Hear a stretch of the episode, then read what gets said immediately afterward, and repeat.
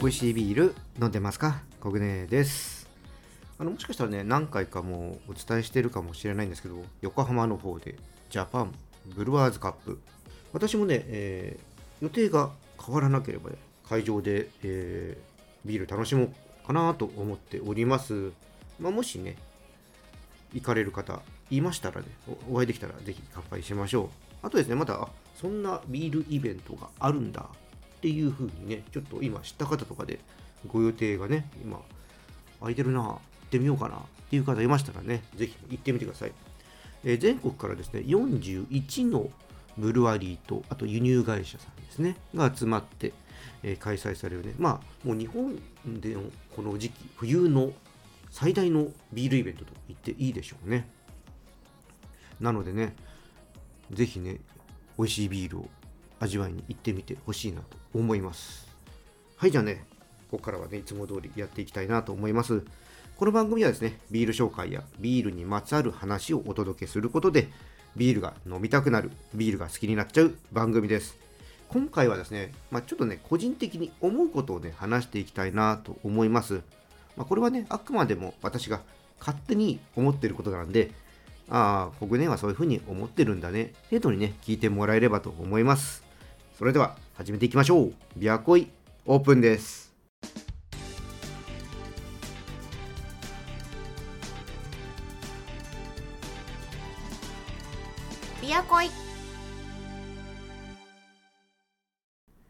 改めましてビアコイですいやまだ話をする前にちょっとねいつも通り乾杯からやっていきましょう今日はですね宮城県の希望の丘醸造所ナックル 167A ですはい、希望のお母さんはこのチャンネル初めての登場かな？ということでね、ちょっと最初に簡単にね、ブルワリーの紹介からいきたいと思います。まあ、ブルワリーはね、今話した通り宮城県にあります。でね、こちらのブルワリーさん、母体があの牛タンで有名な利休さんです。ね、このビールのね、えー、作ることになったわけなんですけども、えー、コンセプトがですね、充実した今日の締めくくりに希望のある明日への活力として、えー、そんなね希望が湧いてくるようなビールを目指して日々醸造していけるというブルワリーさんです。えー、2020年からね始まったのでもう本当ね最近のブルワリーさんになります。で今日紹介するビールなんですけどもこちらはですね柑橘や若草を思わせる香りで飲みやすさが特徴のアメリカンペールエールで、まあ、フラッグシップになるそうです。このね、利休さんビール実況始めたのは知っていたんですけどもね、飲むのね、初めてなんですよ。で、今回はですね、相方さんが仙台に行った時のお土産ね、買ってきてくれまして、まあ、いくつか買ってきてくれたので、これはね、後日また紹介できればなと思ってます。ね、本当ついに利休さんまでね、ビール事業に乗り出すという、すごいなって思いますけどもね。うん、じゃあちょっとね、そのビールですね、飲んでいきたいと思います。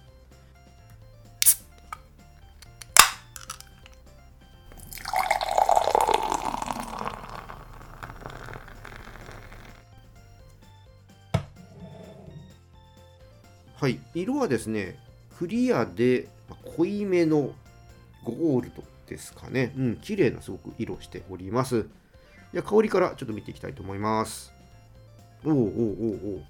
おあの、結構スタンダードにオレンジとかグレープフルーツの甘い香りがありますね。うん。そうですね。ペールエールっていう感じの。うん。あの、すごくいい香りですね。じゃあ、いただいていきたいと思いますね。乾杯。うん、美味しいですね。あのー、口に含むと柑橘を思わせる甘いフレーバーが広がってって、奥の方にですね、モルトのね、このまた甘いフレーバーっていうのもあったりしてて、うん、まあ、結構こう、ちょっと甘い感じはあるんだけど、結構こう喋ってるとね、余韻はすっきりとしていてね、そうですね、苦味がすごい強いというよりほんのり苦いっていう感じで、このほんのりした感じがいいですね。あ美味しいですね。うん。これはもう、そうですね、肉かな。もうステーキとか、うん、そういうものがいいな。あビーフシチューとか。そういうのもちょっと試してみたいかな。結構ね、まあ、軽い感じなのでまあもちろんメインとかでもいいんですけど前菜のサラダとか。まあそういったのでもいいかなとも思いますね多分、うん、持ち歩く牛タンとかにも合うと思うんですよねあ本当ねこれまシンプルなんだけど美味しいですねうんでこちらのビールなんですけどねちょっと調べてみたら仙台の駅とかのお土産屋さんとか、まあ、そういったところ仙台の方の方で、えー、買えることはできるようです。オンラインショップとかね、ちょっと調べたんですけど、そういうのはね、ないみたいですね。ぜひあの仙台に行く機会がありましたらね、購入してみてほしいと思いますし、ちょっと仙台行けないけど、飲みたいなっていう方は、なんか、仙台にいる友人とか、そういうことで、仙台に旅行行く人がいたらね、ちょっとね、お願いして買ってきてもらうといいんじゃないかなと思います。はい、じゃあね、ここからはちょっとね、えー、最近ね、ちょっと思ってることを話していこうかなと思います。で、オープニングでもね、話したんですけども、まあ、あくまでも個人的に思ってることなので、別になんかこれを正そうとか、そういった思いはないのでね、えー、その辺はちょっと理解した上で聞いてもらえればと思います。で、まあ、何をね、思ってるのかっていうと、まあ、最近それこそ今ね、こう利休さんのビールはいいなと思ったんですけども、シンプルなんだけど、こう、うならされるようなね、ビールに出会う機会がちょっと少ないなっていうふうにちょっと思ってるんですよ。で、まあ、しあの、今ね、IPA とかも人気で、まあ、こうヘイジー IPA とかね、人気ですし、あと、結構地方のブルワリーさん行くと、地元産のフルーツを使ったものとか、まあ、バラエティに富んでいろいろある。これはね、すごくいいなと思うんだけども、なんか、うん、個性を感じないなと。まあ、どこも、ああ、なんか、うん、こういうのあるよね、みたいな感じで、あうん、っていう感じのものが多いなーっていう、ちょっと印象を受けてるんですよね。うん。なんかその、ブルワリーさん、例えば同じね、ヘイジー IP とか作るにしても、うちはこうとかそういったものがなんかあんまり感じなくってまあ飲んでてもねまあ美味しいなと思うんだけどもなんか似たり寄ったりでああらしさが出てるなとかそういうなんかワクワク感っていうのがちょっとねないんですよね。でフルーツ使ったビールとかもまあ、地元にはねこんなものがあるからアピールに使ってみましたか？とか、まあ、そういったもいいんだけどもなんだろうな。本当うんあるから使ってみたっていうだけでなんかなんかビールってこうやってフルーツとかも使えて面白いでしょ？みたいなぐらいになっちゃってるなあっていう感じなんですよね。あの例えばなんですけど大阪のねミノービールさんに桃バイツェンとかありますけどもなんかもうあれはね桃とバイチェンねねですけども一つのもうビールとしてこう確立しているもうボボバイチェンっていうなんかブランドに、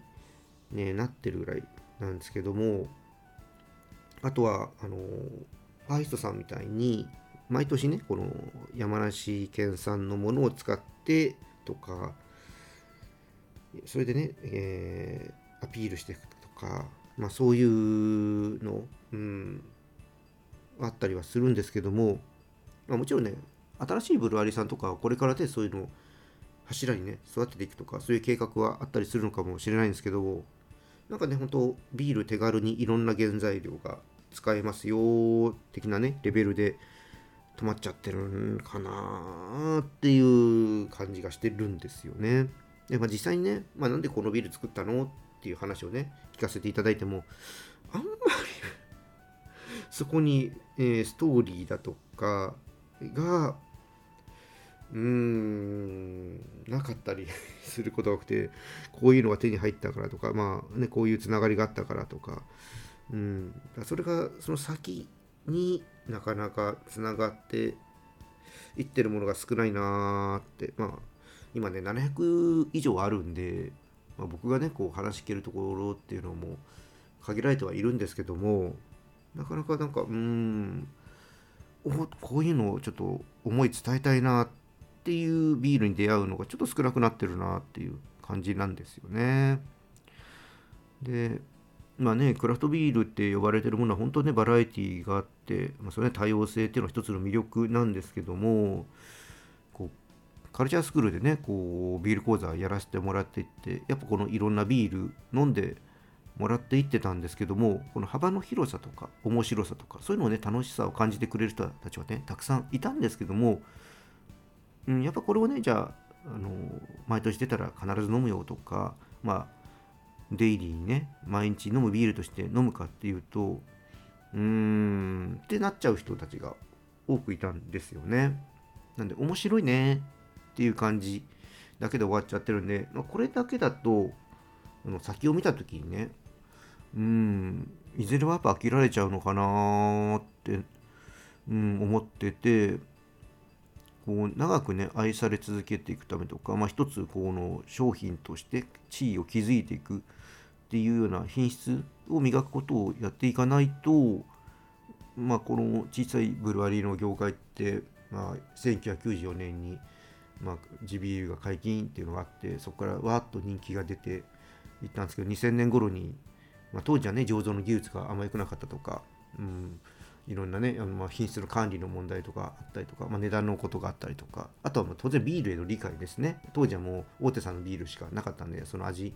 だけしか、え、知らなかったところにちょっと個性的な味わいのものとかがあって受け入れられなかったとか、まあ、いくつかの要因があってこの2000年頃にこの地ビールの人気っていうのが終わっちゃって結構倒産してしまうねとか、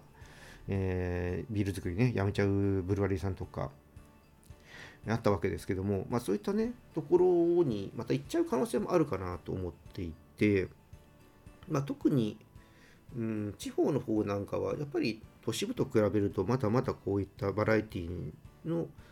あるビールに対する、えー、なんですかね認識とかそういったのっていうのはやっぱ触れる機会が少ない分どうしてもないので、まあ、そういったところで最初はわっとなるけどうーんその後はあんまり飲まれなくなっちゃってやめちゃうなんていうやめざるを得ないっていうね風にねなっちゃう可能性もあるんじゃないかなと思ってちょっとそういうところがねあのおせっかいですけどね。おせっかいっていうか 余計なお世話ですね。なんですけど、ね、ちょっと心配してるところではあるんですよね。もちろんねブルワリさん本当どんどん増えていっているので、まあ、競争とかもねあんまりなんか今んとこ表面にはないんだけどもは激しくはなってきてると思うんですよね。だから自分たちの武器がこれっていうものちゃんと押し出していかないとやっぱりこう飲み続けてってもらうファンを、ね、作ってまあ一定のね、えー、量をちゃんと飲んでもらえるっていうのは難しくなっちゃうのかなっていうふうにね思ってます。まあ、実際ねここ数年で立ち上げたブルワリーさんがね撤退するってとこもね出てきているのでまあねまあ、何度も言いますけども私ね別に関係者、ね、作り手ではないので、まあ、こういうことを言うのはね筋違いなのは分かってるんですけども、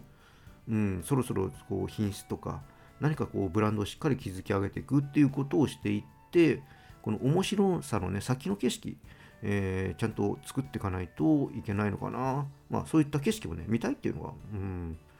ありますね。なかなかあのー、うん。実際ねどうなるかなんて分かんないですけどね。その面白さでどんどんボーンと伸びていく可能性がないとはもちろん言えないんですけどもなんとなくこうずっと飲んできてる中でうーんなんだろうなそう最初に言ったねちょっとうなる感じに出会う機会が少なくなっていて大丈夫かなっていうふうにちょっと勝手に、えー、心配して いるっていう思いを今日はまあねこうつれずれと喋、えー、らせて、えー、いただきました。本当ねあのー、今言った通り面白さね楽しんでる方全然それはね間違いじゃないのでうん。それもねビールの魅力の一つだと思ってますので別にね、えー、今日僕が言ったことにね、えー、別に全然、えー、寄らなくていいと思いますし、皆さんがね、あの楽しいと思う飲み方でね、ほんと自由ですから、自分のね、好きを大事にして飲んでってほしいなと思います。まあ、ただ、国内は今そんな感じの気分が、えー、であるっていうのを ちょっとこんな配信の中で、えー、まあ、知ってもらわなくてもいいんだけど、ふーん、そうなんだねっていう感じで思っててもらえたらっていう感じで、えー、聞き流してもらえればいいなっていう感じです。はい、じゃあね、ちょっと今日はね、もう、こう、ぐだぐだとね、喋らせてもらったんで、そろそろ終わりにしたいと思います。えー、このチャンネルではですね、リスナーさんからの感想や質問、リクエストお待ちしております。気軽にね、コメントとかレター送ってください。また今日の配信が良かったらぜひいいねとフォロー、そして SNS でチャンネルのシェアよろしくお願いします。それでは皆さん、お酒は適量を守って健康的に飲んで楽しいビールライフを過ごしましょう。二十歳になっていない人は飲んじゃダメだからね。お相手はビールに恋するラジオパーソナリティコグネでした。それではまた次回も一緒にビールに恋しましょう。